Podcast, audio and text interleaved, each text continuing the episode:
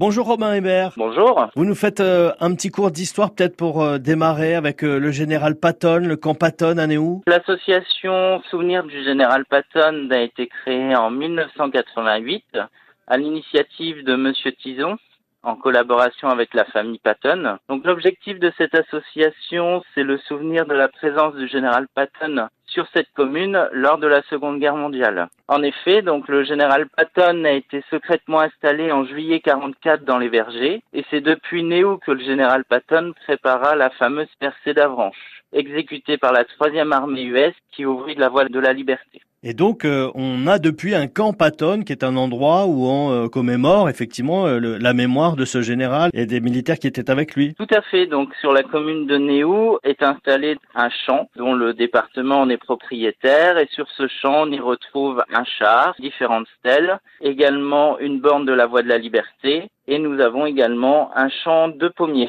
Et c'est votre association qui gère cet endroit? Alors, principalement géré par le département et en partenariat avec ce département, l'association entretient les différentes stèles et puis le lieu d'accueil. Et c'est l'association qui organise les activités sur le site. Et qu'est-ce qui vous a poussé à créer cette association? Donc dans un premier temps, euh, soutenir cette association, c'est participer au devoir de mémoire.